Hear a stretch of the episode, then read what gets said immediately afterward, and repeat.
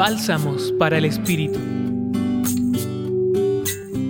Hoy es un día muy especial pues recordamos a San Jerónimo, quien un día como hoy, pero del año 420, muere en Belén. Gracias a él se dieron los primeros pasos para la traducción de los textos bíblicos de su idioma original, hebreo y griego, al latín.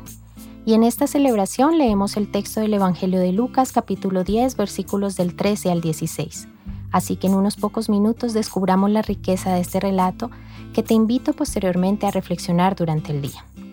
El texto como tal está enmarcado en un lenguaje de misión y algunas instrucciones dadas por Jesús a sus discípulos para ejercerla, enviándolos a círculos más pequeños como lo puede ser una casa, es decir, algo muy familiar, pues no es una misión que atraiga grandes masas, pues los discípulos les hablarán en sus propios contextos.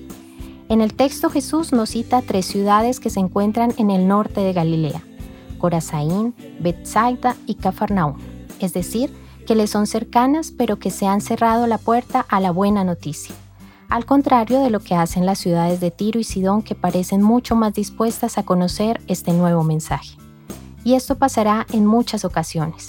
El mensaje puede ser recibido o no, hace parte de la misión, de esa misión que plantea como objetivo la conversión a partir del querigma, del anuncio. Pero la conversión debe ser visible a través de hechos que puedan ser contundentes, para que así estos destinatarios puedan escuchar y asimilar el mensaje en su propia vida. Quien escucha a Jesús podrá empezar su camino como discípulo.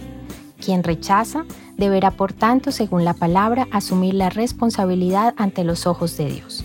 Ya será Jesús entonces actuando entre sus discípulos y misioneros, pues de la manera como sean tratados y recibidos será tratado y recibido Jesús.